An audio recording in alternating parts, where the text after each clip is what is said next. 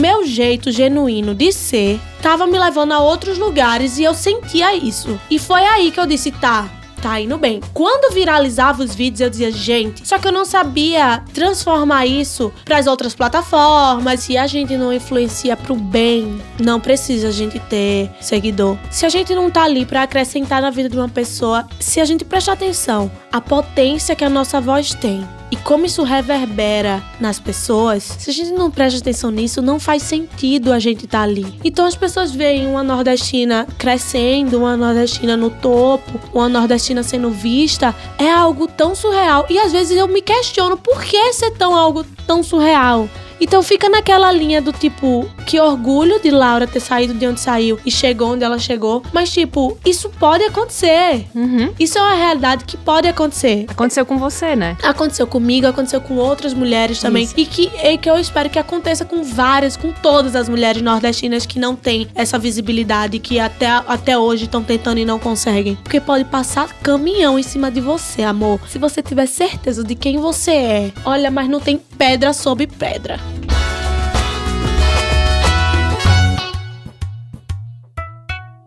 Estamos de volta com mais um G Talks, dessa vez com uma presença ilustríssima. Eu sou fã, porque eu assisti o de vocês, eu fiquei assim, louca!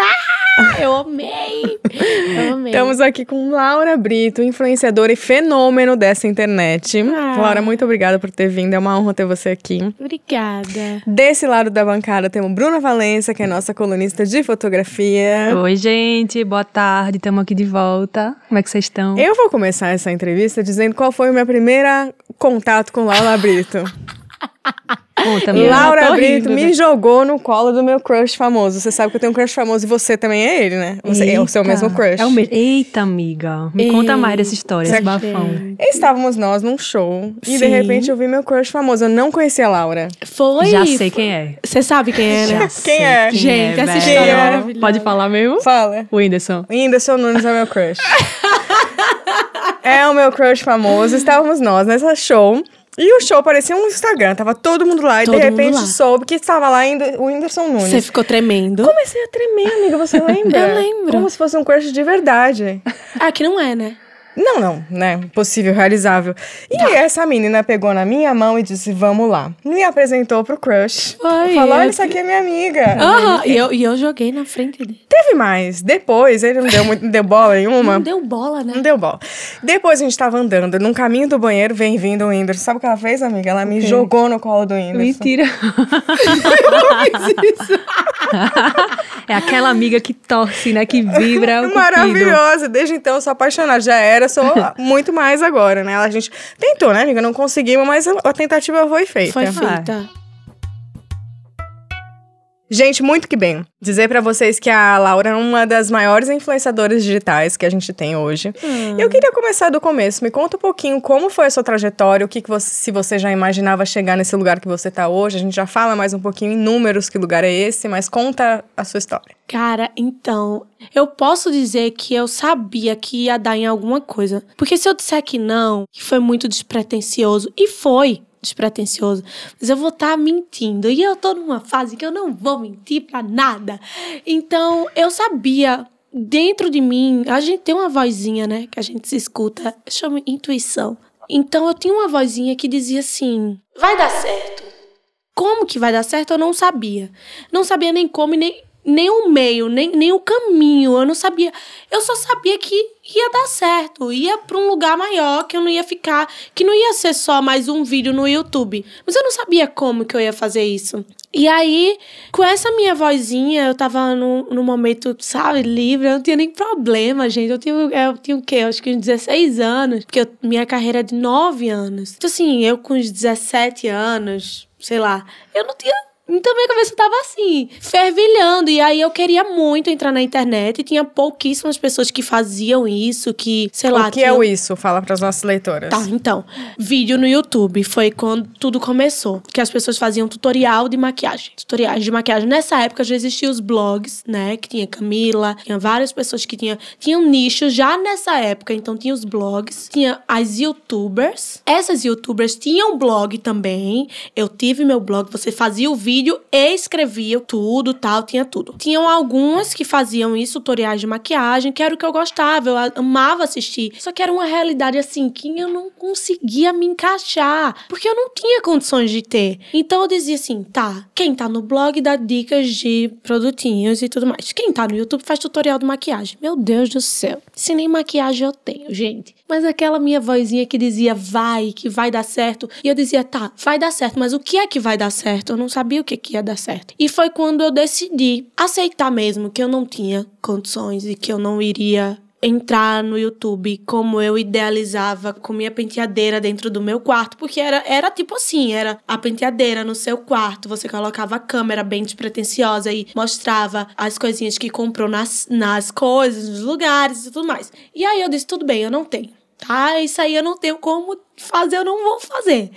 Mas eu acho que eu tenho outra coisa. Nessa época, é, começou a surgir a moda destroyed, sabe? Aquelas uhum. calças que eram todas rasgadas, tudo rasgado, tudo bem destruído. E aí foi quando eu comecei a fazer essas roupas com a calça do meu pai, que é magrinho, pequenininho, e eu dizia: "Ah, eu quero usar um short", e não tinha, eu era muito pequena, ainda sou, né? Mas eu era assim, bem menor e bem magrinha, as roupas não cabiam em mim, não não tinha, era só da sessão infantil e não tinha essas roupas que eu queria. E eu peguei a calça do meu pai, transformei, customizei e saí na rua. E as pessoas começaram a perguntar: "De onde que é essa roupa? De onde que é essa roupa?" Roupa, que é essa roupa? E eu dizia, gente, eu que fiz. Falou, é aí que eu vou entrar. E aí, quando começou as pessoas perguntar de onde é essa roupa, de onde é essa roupa, e eu respondia, gente, eu que fiz, eu dizia, oh. amor, é isso aí que eu vou entrar. Depois eu me viro. E foi aí que eu consegui ver uma luz de que eu poderia estar do outro lado da câmera como eu queria. E aí eu fui. Só que eu fui, por exemplo, meu primeiro vídeo, nem foi disso. Mas esse insight que eu tive de colocar lá o que eu vivia e o que eu fazia, o meu primeiro vídeo foi decorando o meu quarto pra gravar o vídeo que foi tipo coraçãozinho de papel, sulfite cortado e colado atrás na parede. Então eu comecei a entender que eu poderia levar para a internet, poderia estar do outro lado. A gente tá falando de que ano? A gente tá falando de 2013. A gente tá falando 2013. Que bom que você escutou a sua vozinha, né? Sim. Teve uma época que eu perdi ela, sabe? Vai. Hum. Mas eu acho que a gente nunca tem que perder essa vozinha, porque quando ela fala dentro da gente, é. não importa. E é uma voz lá no estômago, no... né? Uma intuição. E dá logo um embrulho e é. você, se você negar ela, ela fica lhe perturbando, lhe é. perturbando, é. lhe perturbando. Verdade. E essa eu não deixei passar. E aí eu fui. E aí eu fui com tudo. E quando eu entrei, eu só precisava de um impulsionamento para entrar. Eu entrei, eu fiz de tudo. Ah, mas eu gravei tudo. Eu gravava o review da, da minha faculdade, primeiro período, segundo período, como que era. Eu gravava o que tem na minha bolsa. Eu comecei a mostrar a realidade que eu vivia. E mostrava meu quarto. E fazia customização. E fazia customização, porque era o que eu mais fazia, porque as pessoas se identificavam com isso. Então, não foi, não foi porque eu tinha essa. Parece que eu tenho essa certeza, né? Quando eu falo. Mas eu tinha muita vergonha. Pra vocês terem noção. Mas eu, eu tinha muita vergonha, então eu não divulgava, eu não queria que ninguém soubesse. Eu só queria estar tá lá. Só queria estar tá lá. Me, mesmo assim, eu passei por cima da vergonha e tudo mais pra estar tá lá e não me arrependo. Quando foi o momento que você entendeu que falou isso aqui vai virou? Quando viralizou meus vídeos de customização. Quando começou a viralizar, na época, batendo um milhão de visualizações. No YouTube. No YouTube. Nossa. Não, eu não tinha outra plataforma. Eu só tinha o YouTube e o Blogspot que todo mundo tem, né? Todo mundo tinha na época. Então, assim, é, no YouTube, quando comecei a ver que dava certo, foi quando eu entendi. Na verdade, foi quando eu vi que a minha comunicação era diferente. Quando eu entendi que eu tinha uma comunicação diferente, ali eu já fiquei. As tá. pessoas se relacionavam com o Isso. jeito que você contava, né, a sua história. Isso. O jeito, o meu jeito genuíno de ser, tava me levando a outros lugares e eu sentia isso. E foi aí que eu disse, tá, tá indo bem. Quando viralizava os vídeos, eu dizia, gente, só que eu não sabia transformar isso para as outras plataformas, então ficava muito no mundo do YouTube, ficava ali mesmo. E, e, eu viralizava e ficava por ali mesmo. Mas foi quando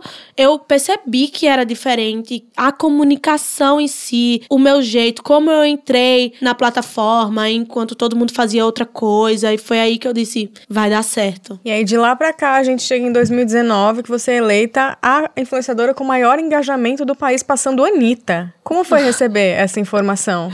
Uma loucura. Se você fala assim, a gente chega fica, gente, tudo bom. Foi isso que aconteceu. Cara, eu. É surreal, é muito surreal, gente. Eu não... Até hoje é uma informação que eu fico. Foi logo um pouquinho antes da. da... pandemia foi 2020, né? Foi, Foi. um ano antes da pandemia. E eu, cara, eu, eu ficava assim, gente, não. Isso é informação. Mas eu criei um. Desde quando eu falo que a minha comunicação era diferente, é porque eu, eu sentia isso com as pessoas que me assistiam. Eu comemorava meus seguidores quando eles eram pouquíssimos. Eu acho que gerou todo um, sei lá, um- uma afinidade e por tudo que aconteceu. Veja, antes disso acontecer, 2019, aconteceu outro boom na minha carreira que as pessoas ali, pronto, nesse momento foi onde as pessoas se agarraram em mim de uma maneira de, sei lá, de, de conseguir ver que dava certo também na vida delas. O que acontece? Eu falei da maquiagem, foi a primeira coisa que me abriu os olhos e que eu queria estar lá e que eu não tive. Ao passar do tempo que eu in- introduzi outros conteúdos lá na plataforma, eu comecei a ter um retorno. Eu comecei a ter um retorno financeiro, as marcas começaram a me olhar, isso naquela época. Então eu comecei a receber muita coisa, muita maquiagem, coisa que eu não tinha. Só que eu comecei a receber, mas eu não sabia usar. Mas eu comecei a receber. E aí eu comecei a falar sobre quando eu fiz um vídeo de maquiagem, que era um vídeo assim que você assistir, é bizarro. Que eu dizia assim, gente, eu não sei me maquiar. Tá lá ainda? Você Tá, apagou? honesta. Tá Fechou lá. tudo. Eu não sei me maquiar. Mas se eu estiver fazendo errado, vocês vão me avisando aqui no canal. E eu vou melhorando e eu vou vendo como que faz. Foi o vídeo reproduzindo a maquiagem de Mari Maria. Mari, ela tem muita sardinha no rosto. E eu não tenho. E ela usa muita base. E eu nunca tinha usado base. Então é um vídeo muito engraçado. Porque eu poderia fingir costume, mas eu disse não. Gente, eu nunca usei base. A textura de muita base na pele incomoda. E depois você vem com uma camada de pó. Parece um cimento. Então isso foi, foi um vídeo assim icônico. Esse vídeo tem 12 milhões de visualizações. Meu Deus. Tu já tinha perdido a vergonha aí? Já, e eu já tinha, já. Eu já tinha feito de um tudo, as pessoas já tinham descoberto meu canal, todo mundo já sabia, já era um bafafá, eu já era conhecida como customização, eu já era reconhecida na rua, porque meus vídeos viralizavam muito, os de customização, por exemplo. Também, né? Eu pegava uma calcinha e transformava em top. Oh, calcinha! maravilhosa. Lembra aquela, aquela, aquela moda do strap, que era Uhum. aquelas sutiã de renda, que tinha uns, uns fios preto? Eu fazia com calcinha, e aí eu começava a fazer, e aí viralizava. Só que aí quando eu fiz maquiagem, que eu sempre tive o desejo de trazer esse conteúdo, eu fui o mais sincera possível. Aí Mari viu esse vídeo, que tava assim, bombando, só se falava disso. Ficou em alta, assim, uma semana em alta. Quando ela reagiu a esse vídeo, a gente ficou amiga. Ela era imensa já, nossa, imensa. Eu tava ali na primeir, meus primeiros vídeos de maquiagens. Então, assim, quando viralizou, aí foi quando chegou muita gente. Chegou aí que eu consegui ir pra outras plataformas e tudo mais. E eu fiz daquilo um grande, uma grande transformação na minha carreira. Porque, assim, eu acho que hoje em dia muita gente pode divulgar você. Por exemplo, eu posso chegar agora e divulgar você. O que você vai fazer com isso é o X da questão. Hoje se fala muito de marketing, mas naquela época eu já fazia sem nem saber. Mas eu fiquei, eu, eu criei toda uma estratégia do que eu ia fazer após E como era essa estratégia? Ai, eu disse a muita gente, porque assim, quando ela divulgou, eu pensei, tá, vai vir muita gente agora. Isso é fato. Agora todo mundo vai chegar. O que é que eu vou fazer para que as pessoas fiquem aqui? Então, eu gravei assim, eu não dormi por uma semana e eu gravava conteúdos assim diariamente, eu postava diariamente. Então, eu comecei a postar pensando no vai chegar gente agora que não me conhece. Então, é reciclar com- é, conteúdo que eu fazia é me mostrar ainda mais me- entrosada com o meu público, porque quando você chega numa comunidade entrosada, você se entrosa. É como você chegar numa festa que tá todo mundo parado, você não vai chegar gritando, você vai chegar na sua. Se você chega e vê que, aquela, que aquele ambiente tá entrosado, que as pessoas gostam, que você dá atenção, então eu quis mostrar ainda mais como que era o universo de quem me seguia, como que era chegar ali, que era entrosado, que eu dava atenção, que eu respondia a todo mundo, que eu tava ali, que eu produzia conteúdo. E aí eu comecei. Tudo que eu fazia era pensando, as pessoas vão chegar e elas vão ficar. As pessoas vão chegar e elas vão ficar. E foi. E aí eu sempre pensando isso. Aí logo depois apareceu, tipo, eu tive que vir pra São Paulo. E aí eu pensando, tá, eu vou pra São Paulo. Eu vou chegar lá, as pessoas vão me marcar quando eu for num evento? O que é que elas vão ver? O que é que tem, o que é que tem agora, nesse momento? O que eu já fiz? Viralizei vários vídeos. Ai, uhul. O que é que tem agora que as pessoas vão ver? E essa estratégia toda você bolou sozinha? Você estudou Sozinha. alguma coisa? Alguém te orientou? Sozinha, sozinha. E eu ficava, eu,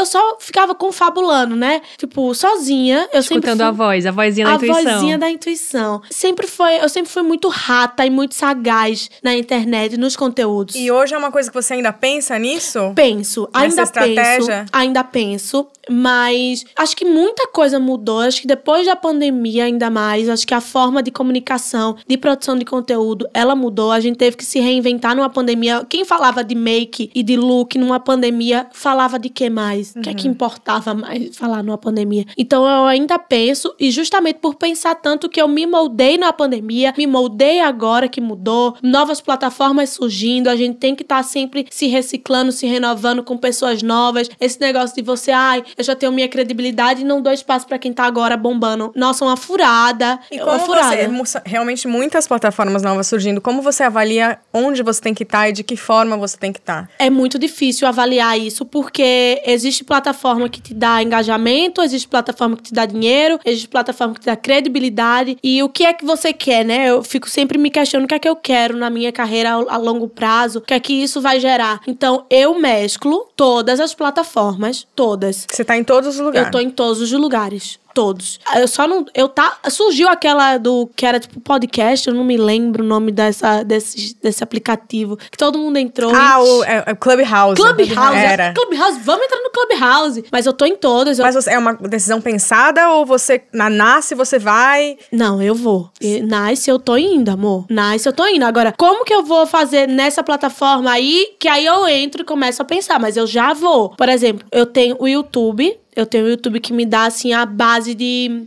É a minha base de seguidores. Então, não posso abandonar, por mais que a gente tenha. Que seja uma plataforma que ela, ela se moldou muito e hoje em dia é muito difícil você parar pra assistir. Você para mais pra ouvir, né? O YouTube, mais você tá mais. Coloca e vai ouvir. Tipo, podcast, você coloca e você vai ouvir. Mas quando você tem que ver a troca de conteúdo de moda, de beleza, é um pouco diferente. Aí eu trouxe um conteúdo diferente pro YouTube, vendo essa mudança dele. Eu trouxe a minha série. E aí, no, no TikTok, TikTok é muito rápido. Então, os conteúdos que eu fazia é, em 10 minutos se reduz e vai pra lá. Ele não, ele não deixa de existir, esse de 10 minutos. Porque eu acho que é importante. Eu acho que se a gente deixa de fazer uma coisa pra entrar em outra, não acho legal. Eu acho que a gente tem que vendo o que dá pra fazer. Que às vezes um conteúdo que a gente faz, se a gente edita de forma diferente, ele vai pra cada plataforma.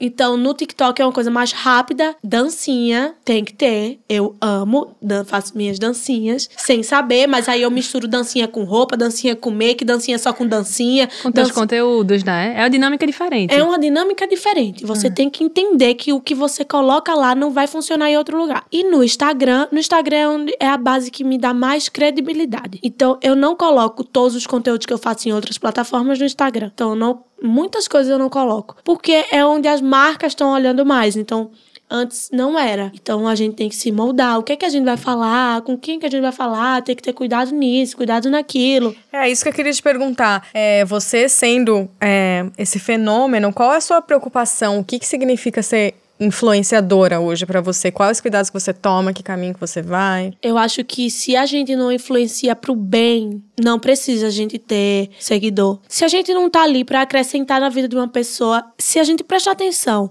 a potência que a nossa voz tem. E como isso reverbera nas pessoas, se a gente não presta atenção nisso, não faz sentido a gente estar ali. Então sempre tem que ter um sentido. Eu acho que pra tudo que a gente faz tem que ter um sentido, principalmente pra gente influenciar na vida de outras pessoas. Quando a gente, por exemplo, um público mais adolescente que tá na sua formação de, de pensamento, óbvio que eu não coloco é, toda essa carga de responsabilidade pra mim, porque cada pessoa tem o seu jeito e tem sua formação, e tem sua educação pela sua família, enfim. Mas quando a gente se coloca nesse lugar, é importante que a gente fale sobre coisas que estão acontecendo no mundo, porque hoje em dia a maioria dos jovens está todo mundo no celular. E quem é que tá no celular se não é a gente? Quem que eles estão vendo se não é o produtor de conteúdo? Que- se não existe produtor de conteúdo, o que é que vai ter na internet? O que, é que as pessoas vão passar tempo vendo? Exatamente. Então, assim, a gente, nós que somos influenciadores e produtores de conteúdo, a gente, assim, a gente tem uma parcela de grande importância no mercado, na atualidade. Então, assim, tem que prestar atenção. Por exemplo, na pandemia, o que é que foi que eu fiz com esse pensamento meu, né? Eu pensei, como que eu vou influenciar as pessoas falando sobre moda, né? Falando sobre consumo. Consumo o quê, gente? Que a gente tá numa pandemia, todo mundo enfurnado dentro de casa, só queria, sabe? Não, não tem, não faz sentido. E aí eu fiz um bazar beneficente. Eu peguei tudo que eu tinha. E coisas que eram, tipo, grandiosas na minha carreira. Quando você fala 2019, que as pessoas ficaram muito felizes porque viram o meu crescimento, vira o crescimento de uma menina que não tinha condições, que não tinha dinheiro, que não tinha nada, não tinha perspectiva de onde saiu até onde elas chegaram, aí as pessoas ficam com muito carinho por essa pessoa. Eu, nossa, eu tenho uma gratidão surreal, porque é muito difícil no, no meio que a gente vive as pessoas ficarem felizes com você, felizes Nossa, com você. sim. Eu queria muito te perguntar também, como mulher nordestina, como é que você enxerga essa influência? Nossa. Até pra quebrar paradigma também, porque a gente enfrenta cada coisa, né? Como mulher e como mulher nordestina. Como mulher, como mulher nordestina, e agora ainda tem um plus pra te acrescentar. Como mulher solteira na A gente, vai, sociedade. a gente vai entrar nisso Nossa, também. Juro. É, é. Mas eu, eu senti isso. É, o orgulho, sabe? Porque é como se essas mulheres nordestinas, elas não tivessem mesmo perspectiva de vida. As pessoas olham como se não tivesse perspectiva de vida. Então as pessoas veem uma nordestina crescendo, uma nordestina no topo, uma nordestina sendo vista, é algo tão surreal. E às vezes eu me questiono por que ser tão algo tão surreal. Então fica naquela linha do tipo, que orgulho de Laura ter saído de onde saiu e chegou onde ela chegou. Mas, tipo, isso pode acontecer. Uhum. Isso é uma realidade que pode acontecer. Aconteceu com você, né? Aconteceu comigo, aconteceu com outras mulheres também. Isso. E que, e que eu espero que aconteça com várias, com todas as mulheres nordestinas que não têm essa visibilidade, que até, até hoje estão tentando e não conseguem, sabe? Mas existiu muito, existiu preconceito de marca assim que eu, assim que eu comecei. Tipo, quando eu cresci, que as marcas queriam Laura Brito, quando eu chegava, elas não queriam Laura Brito no sotaque, na essência, no jeito. Veja como eu falo. As pessoas não queriam, as pessoas queriam os números de Laura, o engajamento de Laura, a força de Laura com o público, entendeu? Então E é tão louco aconteceu. porque você cresceu sendo única, né? Através da sua personalidade. E aí as pessoas não querem isso depois, né? E é- sabe o que é engraçado? Que você vai se perdendo. Tem que tomar muito cuidado, Você né? tem que tomar muito cuidado. Porque as pessoas vão começando a falar: ah, mas muda aqui. Ah, mas ajeita aqui. Ah, mas faz assim, faz assado. E aí você começa a se questionar: do tipo, essas pessoas, eu vou. Elas sabem mais do que eu, né? Estão aí, não sei o que lá, empresários, enfim, várias coisas. E pessoas donas de marca, de agência que diz: ah, mas o que funciona no marketing digital é isso, isso, aquilo. E você começa: será mesmo que a forma que eu faço vai funcionar? E começa a se questionar, e se questionar. moldar. E a sua essência, tá e, a onde? sua, e a sua vozinha lá? Aí a Tá vozinha onde? que começou lá no início, ela diz o quê, né? O que, é que ela diz nesse momento? Então você tem que se cuidar muito para que nesse meio você consiga continuar influenciando pro bem, com responsabilidade, é, levantando as suas causas, instruindo as pessoas do novo, do que tá acontecendo, porque nós somos o maior canal de comunicação atual. Então temos o dever e a obrigação sim de expor. Então a gente tem que estudar para saber o que, é que a gente tá falando, tá? Porque hoje em dia não tem muita, não tem um filtro. Você pode falar o que você quiser. Se é verdade ou não, se você criou na sua cabeça ou não, você não sabe. Então, É a história que se conta, né? é a história que se conta, então você tem que. Hoje você tem que prestar atenção no que você tá falando, que você tá. Enfim. Já pediram pra tu mudar o sotaque? Já. Nossa senhora. Já. Já. me pediram uma vez, eu fiquei chocada. Não, e me pediram em um, um, um local que não tinha nada a ver. Nada a E ver. o que você fez? Ai, eu tão imatura. Foi meu Mudou. primeiro. Foi meu primeiro trabalho. Foi meu primeiro trabalho em estúdio, assim. Eu tinha vindo pra São Paulo. E aí eu super feliz, uma marca que eu super acreditava, super usava, assim, juro. E aí eu cheguei lá, elas começaram a falar, dizer que eu tava falando errado. E aí eu disse: não, não tô falando errado. É que eu falo assim mesmo, mas eu não tô falando errado. Então eu comecei a peitar algumas coisas, mas era tão incisivo do tipo, ai, mas o cliente não vai, não está aprovando. Olha, não, aí não falava comigo diretamente, né? Nossa. Olha, e alto, né? Olha, o cliente não tá aprovando, é realmente, não tem como que ela tá falando, olha, não, não tá assim no briefing. Aí eu. E aí você vai se murchando e vai fazendo exatamente o que tem que fazer e sai de lá. E eu acho que é uma coisa que a gente, normalmente, quando a gente presencia umas situações desse tipo, a gente vai absorvendo depois, né? E a força vai vindo depois. Você fala, O por que, ódio, que- é, o por que, que eu não fiz aquilo? Mas graças a Deus tem a, a- a próxima vez, né? Pra é, gente fazer. pra como- gente fazer e se respeitar e, se, e entender Se qual é o nosso impor. loca- o lugar, qual é o nosso nosso lugar ali, né? Às vezes a gente confunde, né? As pessoas querem confundir o nosso lugar como influenciador, sendo que o nosso lugar é um dos mais importantes ali. É, é- a gente vai, o que a gente vai trazer de retorno para aquela campanha, para aquela marca, é tão importante, é tão buscado, né? Por exemplo, é uma audiência alta quando você vê assim, quanto que você paga para você fazer um, por exemplo, no Instagram, se você quiser anunciar no Instagram mesmo para bombar o seu sua publicação, né, dar um, um gás, é um dinheiro danado para você ter poucas pouco retorno. Então assim, às vezes a gente perde de saber qual é o nosso lugar porque essas pessoas acham que são tão grandes, tão grandes e começa a colocar tanto medo em você e você fica tipo, só sou eu, tava só gravando meus vídeos de maquiagem. tá? E você chegou até aqui por conta dessa, dessa personalidade genuína, né? Natural. É. Então, não vem aqui chegar e me mandar mudar, Agora né? não, amor. É, não, não vem. Não vem, amor. Não vem o seguidor ver. Exatamente. Ele vê. E você falando que é fácil, tem que cuidar pra não se perder dessa questão de personalidade, pra não perder quem você é. Falando de imagem um pouco, porque a gente é um país que lidera o ranking de cirurgias plásticas. E eu tenho um dado aqui que a Sociedade Brasileira de Cirurgia Plástica registrou um aumento de 141% no número de cirurgias plásticas entre os adolescentes de 13 e 18. e o seu público é muito jovem também, né? Como você vê isso? Você sofre pressão? Você já fez procedimentos? Já pensou? Como que é essa questão toda na sua vida que você se preocupa em passar? É bem complicado, porque eu tenho 28 anos, né? Eu não, eu não tenho 18 anos. E muitas coisas que eu quero fazer hoje, e que eu quero me submeter, e que eu quero me descobrir, que eu quero testar em mim, eu entro nessa, nesse questionamento sobre a minha profissão e como que eu vou passar isso para as pessoas. Com 18 anos, eu não fiz nada disso. Eu não, não, nunca fiz uma cirurgia plástica. Eu fiz gengivoplastia, que é uma cirurgia na gengiva. Eu já tinha o quê? Mais de 20 e poucos anos. Eu coloquei lente no dente e tem uma harmonização no rosto inteiro. Tem unha de gel, mas isso não. Mas cirurgia não. E eu tenho vontade de fazer. Eu tenho vontade e desejo de muito tempo fazer. E nunca fiz. Nunca fiz porque eu precisei me amadurecer. Então eu acho que é como você fala para as pessoas, como você alerta sobre cirurgia plástica, o porquê que você tá fazendo uma cirurgia plástica, sabe? Se é pela pressão da sociedade, pela pressão da mídia, então há a preocupação de você falar abertamente sobre a verdade das coisas, sobre o seu corpo, sobre a sua pele e mostrar como que é sem filtro, começar a mostrar e ver para que a pessoa se identifique com o real. Às vezes é tanta foto perfeita, tanta coisa perfeita que eu, eu entendo como esses adolescentes devem se frustrar porque tá na fase mais difícil para mim, porque eu sei, porque eu vivia, para mim foi uma das fases mais difíceis essa aí que eu, eu não gostava do meu corpo e eu via outras pessoas e me comparava. Então isso rola. A gente tem muita insegurança, sabe? muita, muita Não se insegurança.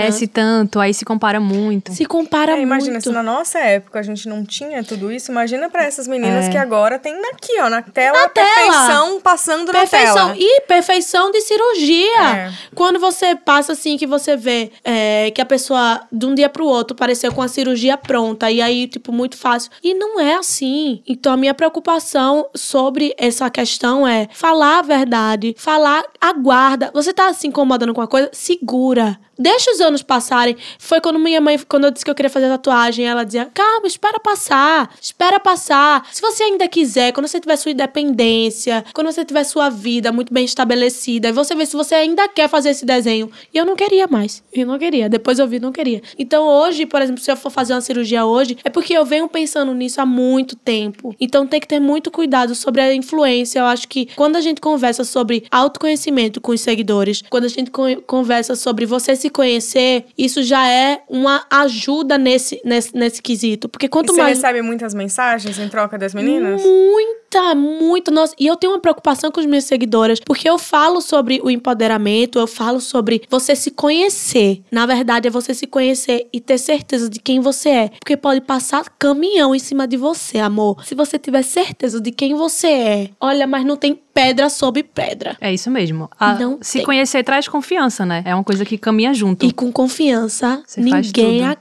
Não, não existe. A sua segurança e a sua confiança são duas coisas, cara. Se você tiver ela, ninguém lhe para. Agora, se você titubear nisso aí, você pode passar a maquiagem que for, você pode fazer a cirurgia que for, você pode fazer o que você. Você pode ter o dinheiro do mundo. Se você não tiver confiança e segurança, não dura, não. Você, não, você ainda continua achando insuficiente. É, porque os olhos nunca mentem, né? Tá tudo aqui, ó, impresso. Isso.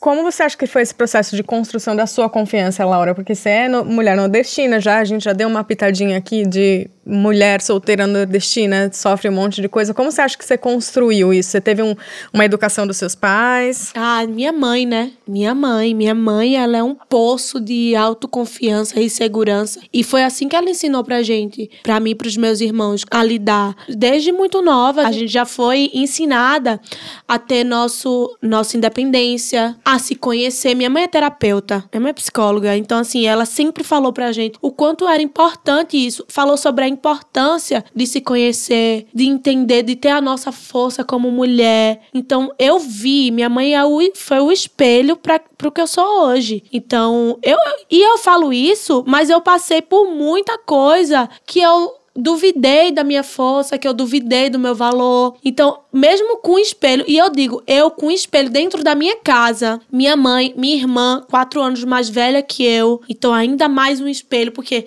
minha irmã é o espelho da minha mãe e, e eu já vejo o resultado há quatro. Sou quatro anos mais nova, né?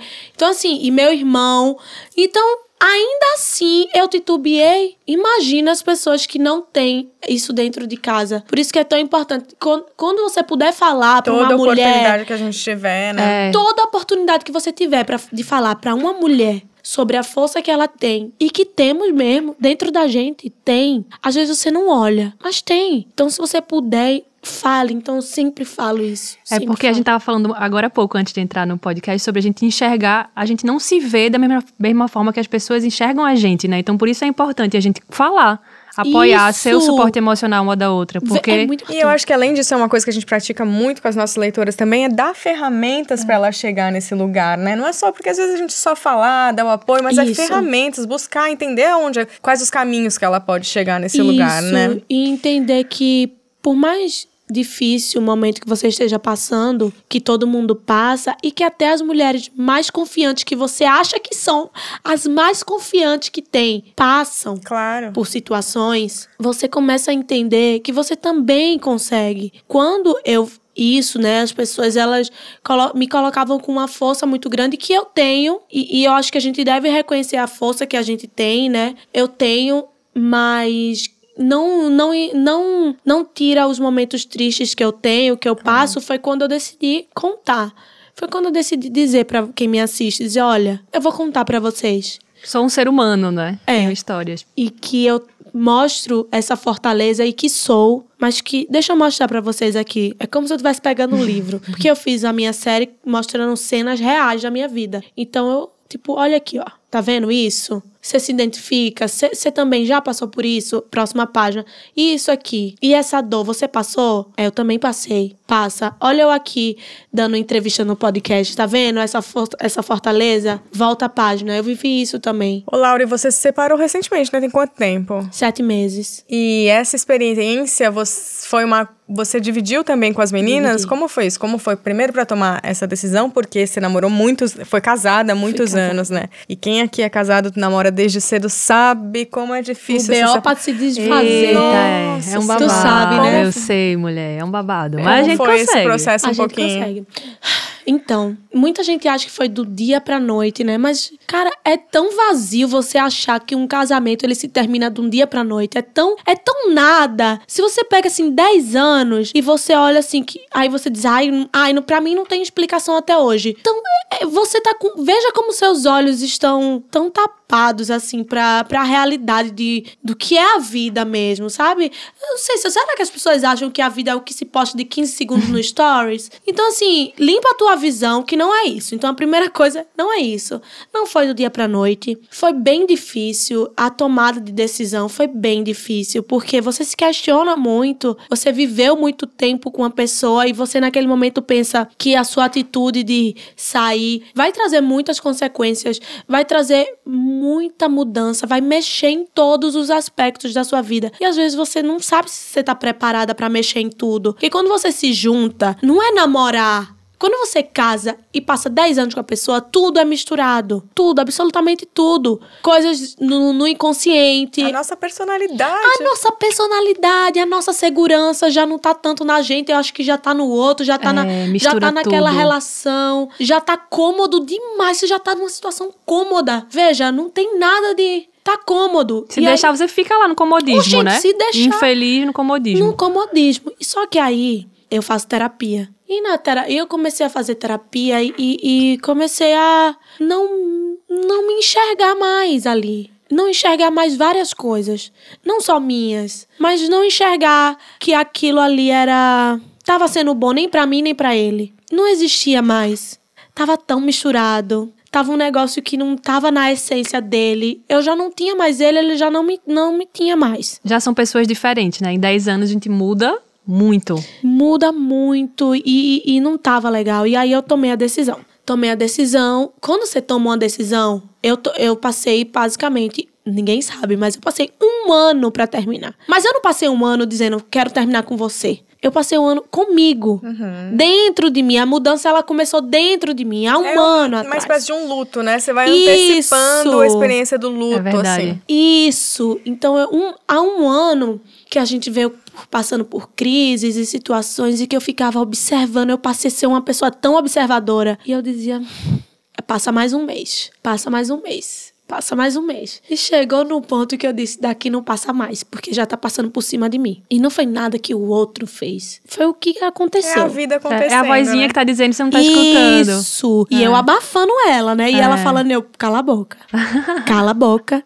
Cala a boca, A cala a gente boca. cala a faz boca. isso, né, às vezes. É. Nossa, porque olha, a- as respostas sobre nossos questionamentos, elas já têm resposta dentro da gente. Já. É. Sabe? Quando você pergunta aí dentro, você já responde, você diz, não, não, também não é, não, não pode ser, não. Então, quando eu me decidi, eu me decidi, porque eu já estava decidida. Então, eu não titubeei. Eu não tive recaída, eu não titubeei. E aí eu E mas teve so- muito sofrimento? muito! E aí é um ponto. Por eu estar certa do que eu queria, e foi eu que tomei a decisão, aí, né, você vira, passa a ser a pior pessoa que existe nessa face da Terra. Aos olhos de todo mundo, tá? E você acha que existiu essa cobrança muito grande ainda? De Muito. família, os amiga, amigos? Muito grande, muito grande. As pessoas. E, e paravam e me seguravam e diziam na minha mãe, dizia, Laura, pelo amor de Deus, mas. E eu dizia, gente, vocês não sabem de nada. Não. E eu fui a pior. E eu sofrendo. Nossa, é horrível quando na sua própria bolha acontece esse tipo de julgamento, né? Veja, é muito difícil você ver que a pessoa que você achou que nunca ia terminar não tem mais. Você assumir pra você que aquilo não tem mais nada. E isso não é outra pessoa ali dizendo não, é você de frente pro espelho dizer o cara que eu achei que, tipo, o amor da minha vida, eu nunca mais ia viver, se- eu não me imaginava solteira e eu olhar no espelho e dizer, Laura, não tem mais. E eu tão- não aceitava pra mim mesmo. É tão complexo, né? Porque é uma coisa que a gente vai foi educado também que isso. Quem disse que as coisas têm que durar pra sempre, né? Já não foi um incrível, não foi um, Hum. Enquanto durou, não foi uma parcela, uma parte muito grande da sua vida. E aí quando a gente se vê nessa situação, a gente fica nesse dilema, porque por que que tem que durar pra sempre? E por que que tá durando?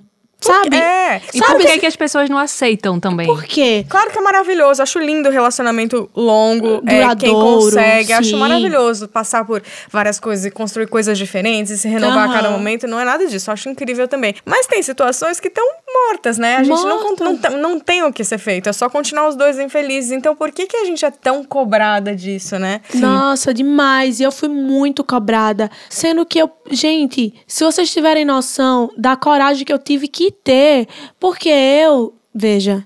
Minhas inseguranças, elas gritavam dentro de mim. Como assim eu ia. Pra onde? Eu, onde eu ia morar?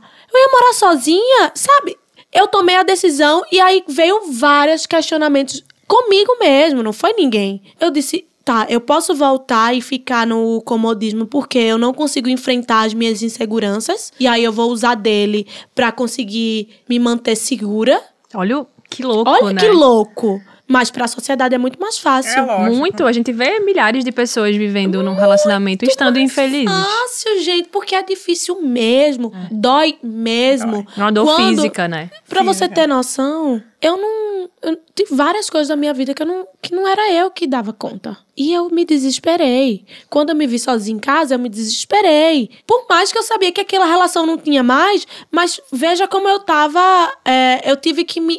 Eu tive que arrancar esses medos, essas inseguranças com, com unhas e dentes. Então foi muito difícil, num momento de muito julgamento. Porque as pessoas estavam julgando algo que não tinha mais. Exato. Sabe, as pessoas estavam julgando algo e me julgando que eu tinha feito. Ah, agora ele não é mais útil pra você, porque agora você já tá muito famosa e, Gente, e não é útil pra você mais. Ele, até quando ele foi útil pra você, você usou dele. E você lá no luto do e final do relacionamento, no tendo que luto, escutar isso. lascada e Eu tal. posso imaginar. Nossa, sem conseguir imaginar o, pró- o dia do amanhã. Você não sabe como você vai lidar, tendo que trabalhar, tendo que fazer. Foi aí que eu comecei. Foi, minha série veio por isso, porque eu parei de trabalhar. Eu não tinha como trabalhar mais. Eu disse, como é que eu vou voltar se não é com a verdade? É lógico. Contando a verdade. E vocês têm noção? O pior não foi nem esse. O pior é depois. Você já casou e se separou? Sabe o que- a burocracia de uma separação, Pois gente? é, né? Mudar nome. Olha, o bafa tá aí, amor. Ó, mas deixa eu falar, eu lembro que quando eu terminei, minha terapeuta falou uma coisa, vai ser a pior e a melhor coisa da sua vida. A Você já tá melhor. conseguindo entender a isso? melhor coisa da minha vida. Como que tá sendo esse período solteiro? Porque você é muito jovem ainda, né, gente? Dá pra Gente. casar e separar 50 Gente, vezes. Olha, vou te falar. Sete meses, né? Eu vivi muitas fases da solteirice. Eu vivi a fase zero, não quero. Não, pelo Ela, amor ela existe. Eu não, eu não quero, eu não quero nada, eu não quero ninguém. Eu só quero resolver a minha separação, eu só quero ter paz no juízo. Eu não, eu não, eu não, eu não beijo na boca mais de seu ninguém. Cheguei nessa fase, logo que eu me separei. Sabemos bem dessa Ah, fase. sabemos super. É que tem toda, tem É. toda uma fase a ser cumprida, Não né? adianta pular, não, essas fases, Não viu? adianta É. que ela volta, ela fica ali É. Fica ali se você não Ou você passa por vive- ela, é. Ou você vive a fase ou não quero ninguém, não quero ninguém. PQP, não quero seu ninguém. Azucrinando meu juízo pra eu viver tudo que eu vivi. Não quero viver, não quero repetir, não quero repetições na minha vida. Beleza. Próxima fase. Ah, solteira louca, pega todo mundo! Pega todo mundo, beija todo mundo! Louca, louca, louca. O povo acha que essa é a minha fase agora. Não. Essa eu tô mais tranquila. Eu fiquei no. O quê? Eu não conto nos dedos. Porque o quê? Eu ideia. Adoro. Eu passei 10 anos. 10 anos. Nem no pé, nem da mão, não dá nem Não as- dá, nem no pé, nem na mão, nem no junto na minha, o pé de vocês, Mas a mão de toma! vocês, a mão não dá. Amor, eu fiquei. Não, eu. E sim, gostou dessa experiência? Gostei, mas cansei. Cansa. Cansa mesmo. né? É, é- é fica gostoso, mas é um pouco vazio, né? Vazio demais. É. Vazio demais, demais, demais. Então, assim, fiz essa loucurinha aí, pá, pá. Próxima fase, insegurança. Porque de só de beijo ninguém, ninguém vive, né, amor? É. E aí, o próximo passo, eu 10 anos com a mesma coisa. Tá, tá, tá, tá, tá. Mesma coisa. Como que faz, gente? Como que faz? Não faz, né? Não faz, é. Que doideira, gente. doideira. Que doideira. Porque até então você, ai, fui pra uma festa e peguei fulano. O próximo passo, eu já nem dava meu número, porque eu tinha pânico do, do dia seguinte, né? Do tipo, vamos se ver. Então vamos jantar? Foi tão legal. Não quero. Não quero jantar, eu não quero ver, eu não quero que vá na minha casa, eu não quero lhe encontrar. Eu só beijei a sua boca, fica por aí mesmo. Não me liga. Não me liga, porque vai me dar uma loucura na minha cabeça. Próximo passo em segurança. Aí você começa a achar que você que tá tudo errado. Tem vários problemas com você. Aí você começa a ver problemas que você não tinha. Você, gente, mas eu não tinha essa segurança, não. É lógico. vai. Gente, agora, nossa, não, não dá. Não dá, não dá, não dá. É todo um protocolo, aí você tem que estar perfeita. Ó, você viu a Anitta falando da música, da, da- o contrário da música, que a gente tem que estar sempre bonitinha, perfeitinha, e os homens. Não. E chegou a hora dos homens ver que também tem que ficar perfeitinho, com bonitinho, certeza, cheirosinho. arrumadinho, É organizadinho. É. Essa pressão vem toda pra você assim que você se separa. Então você tem que estar perfeito, você tem que. É. Nossa, você tem que. Uh! Aí veio, passou, né? Que a gente vai e vai passando. Passou, passou de você, passou a fase, aí passou, tem outra fase de você, pô, gostei desse cara. Tentar um envolvimento e. Já chegou a ter uma paixonite? Já apaixonou assim?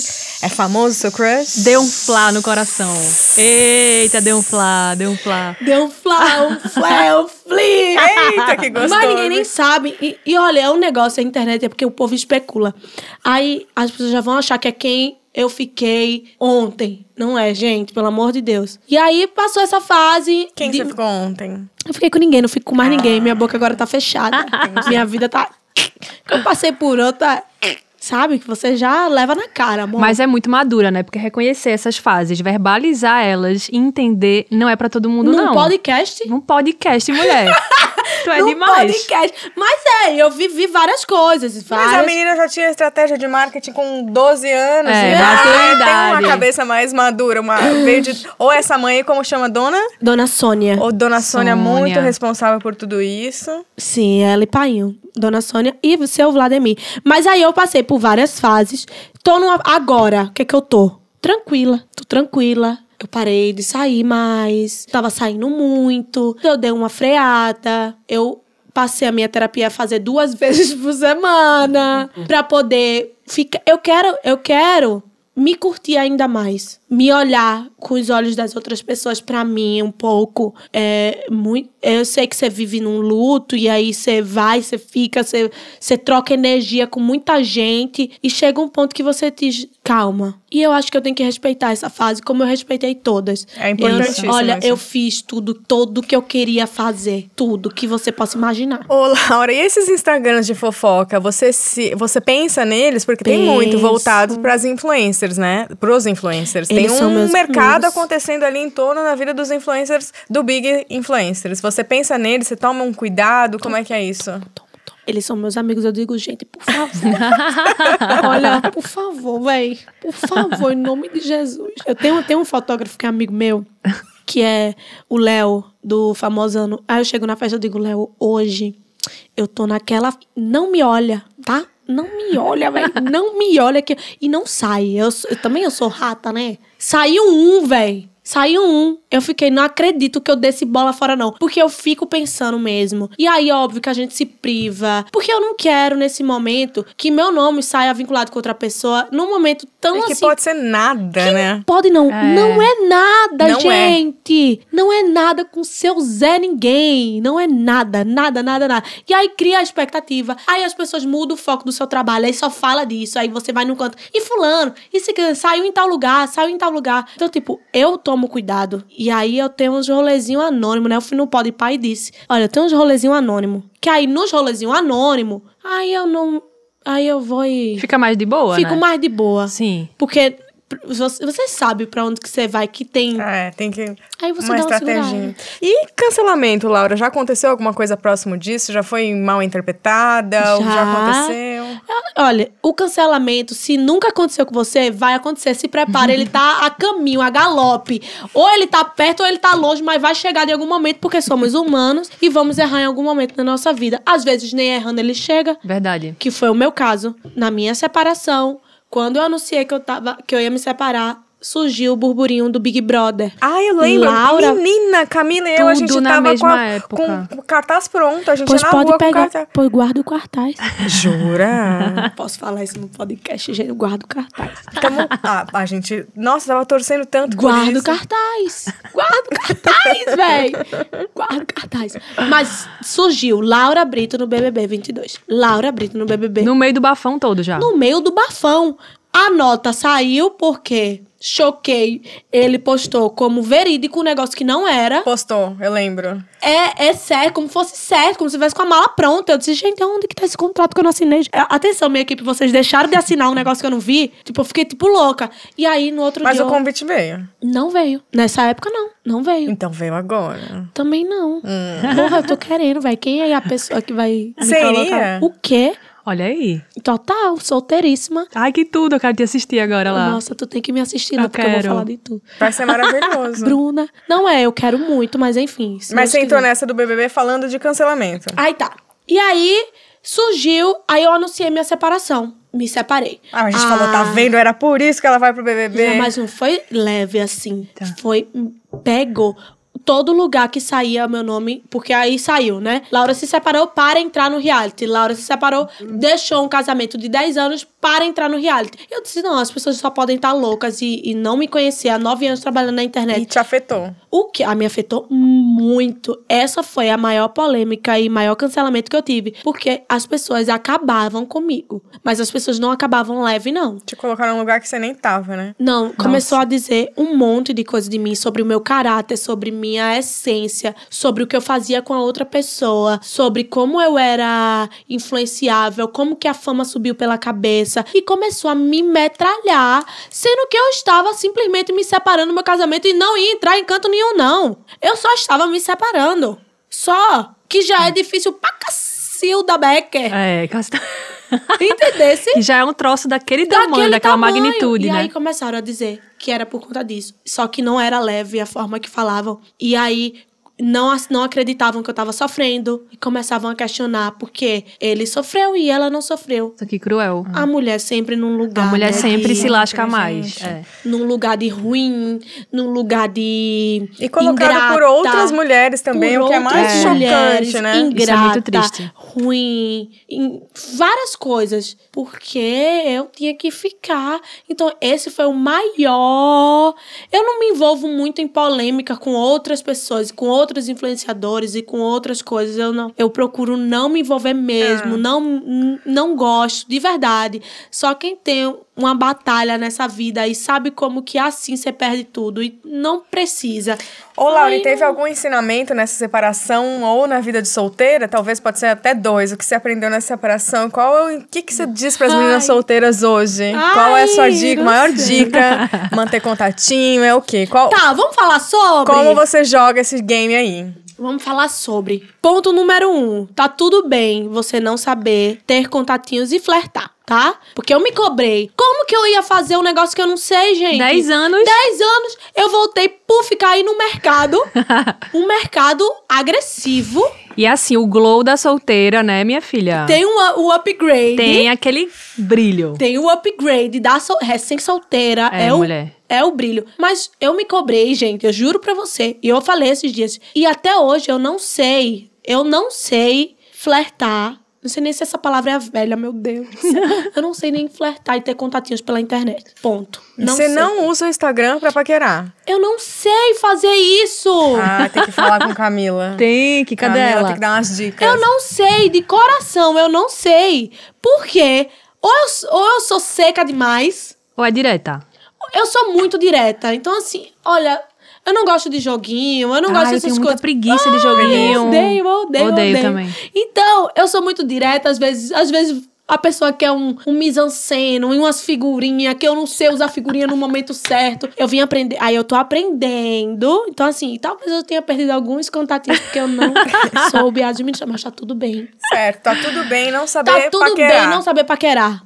Respeite suas fases Isso. recém-solteira, respeita. Sabe como você vai sair da dor e do luto? Se você entrar nela. Mas você tem que entrar e você tem que esgotar, tá?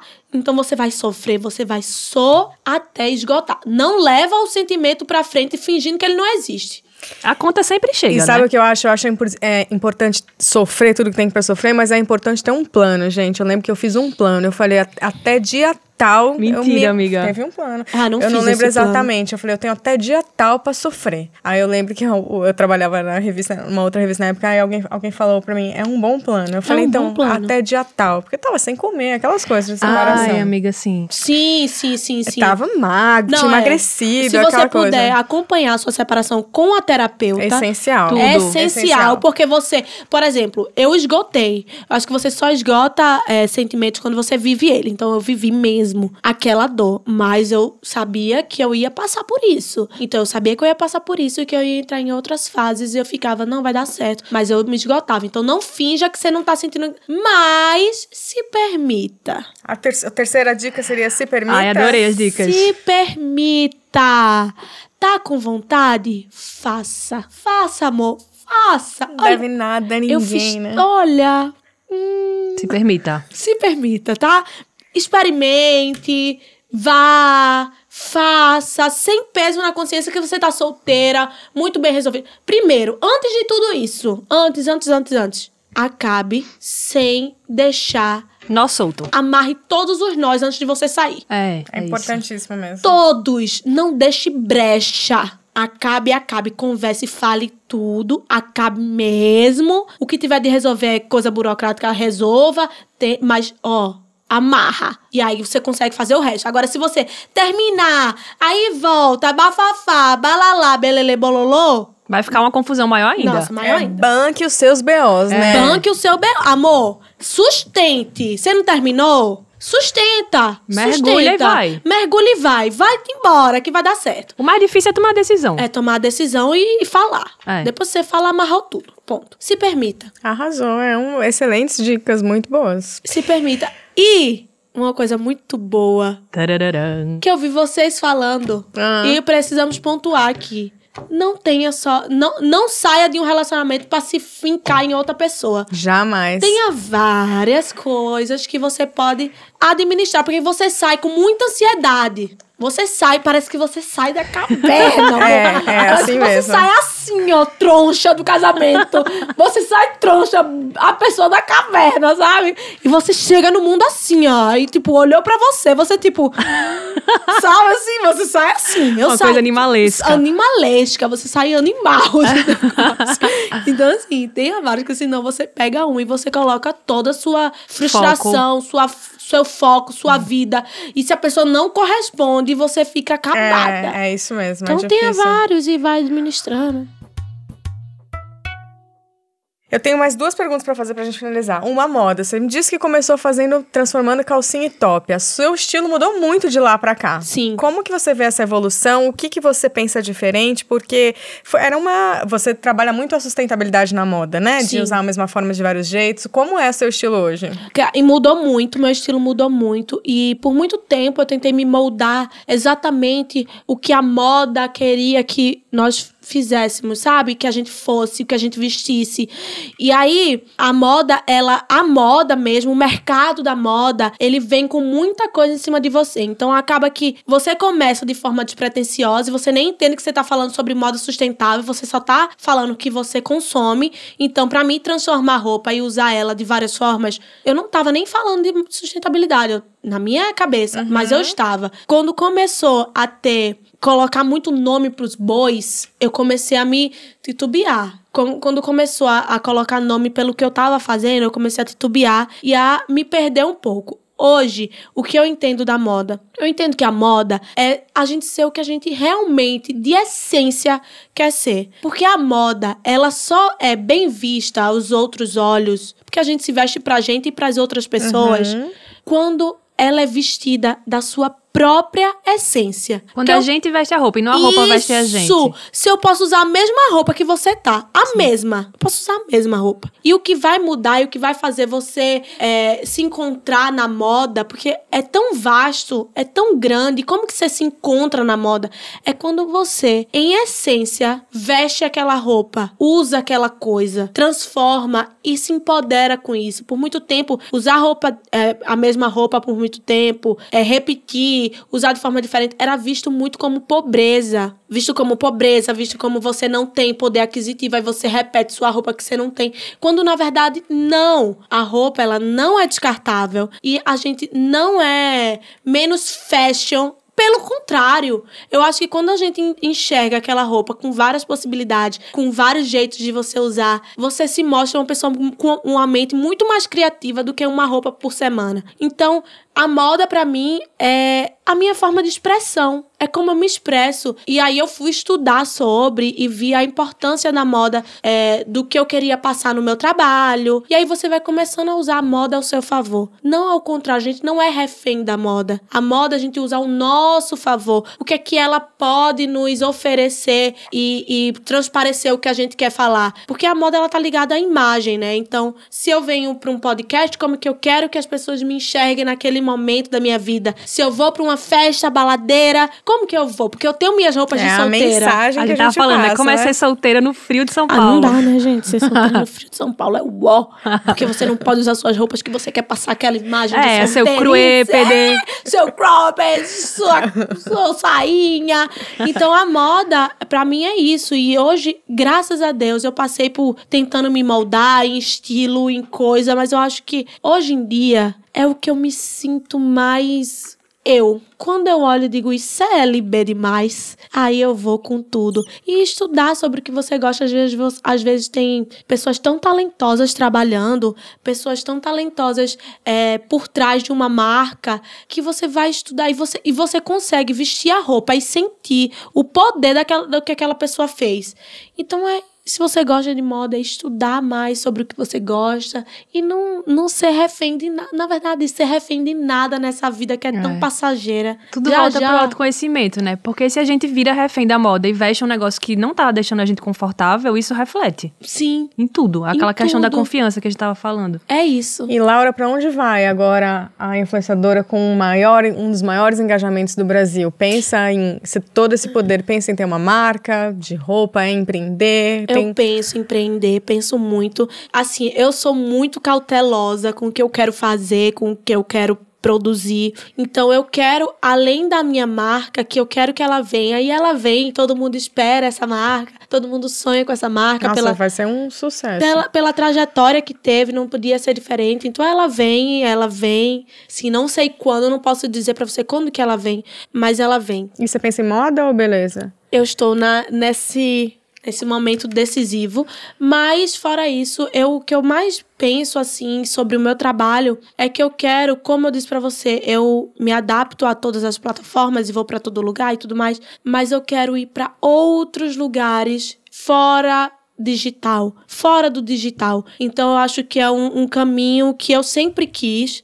Eu sempre quis, eu sempre fiz teatro, eu sempre fiz tudo isso. É, tive, com o meu trabalho eu pude apresentar, eu pude atuar. Então, eu penso sim em furar um pouco a bolha do digital, ter o meu digital, mas furar um pouco a bolha pra me realizar também os desejos de Laurinha que tá aqui dentro e que o trabalho, desde que eu comecei a trabalhar, não parei mais. E aí comecei a fazer as, muito, muitas coisas no automático. E aqui agora eu quero dar voz pra o que eu tenho de sonho mesmo, novos sonhos. Então, vem aí uma Laura que vai desbravar novos sonhos e todo mundo vai acompanhar. E você Ai, já pode tudo. contar com os nossos cartazinhos de fã de Ai, Laura para sempre. sim, pra meu onde Deus. você for. já Ai, estamos torcendo quero. desde já. Querida, muito obrigada pelo seu tempo de estar aqui com a gente. Foi incrível o nosso papo. Ai, Mara. Muito massa, eu amei. Volte sempre. Volto sim. E vamos marcar aquela balada ali de repente, quem sabe? Vamos. Todas vai- nós agora, solteiras? então, Todas agora nós você- solteiras. Você é solteira, amiga. Agora você pode me apresentar mais gente, além Gente, daquele crush impossível, solteiríssimas! Ei, já sei que a gente vai dar muitos rolês. Eu Vamos. acho ótimo. Não, tô vamos esperando. mesmo. Vamos de verdade. Vamos de verdade? De verdade. Eu juro, foi verdadeira. inacreditável. No primeiro dia que eu conheci essa menina, ela já me empurrou pro boy. Eu sou o cupido de todas as pessoas na balada. Olha aí. Eu tenho esse poder. Vai dar certo o próximo, hein? Vai. Próximo vai. A gente termina por aqui. Sigam as nossas redes. Siga a Laura. Ah. Fala aí suas, suas redes. Laura Brito em todas as redes. No Twitter, que é Laura C. Brito. Mas de resto, Laura Brito em tudo. Muito que Botou bem. Laura Brito, sou eu. Chiquíssima. Beijo. Beijo, gente. Beijo. Tchau.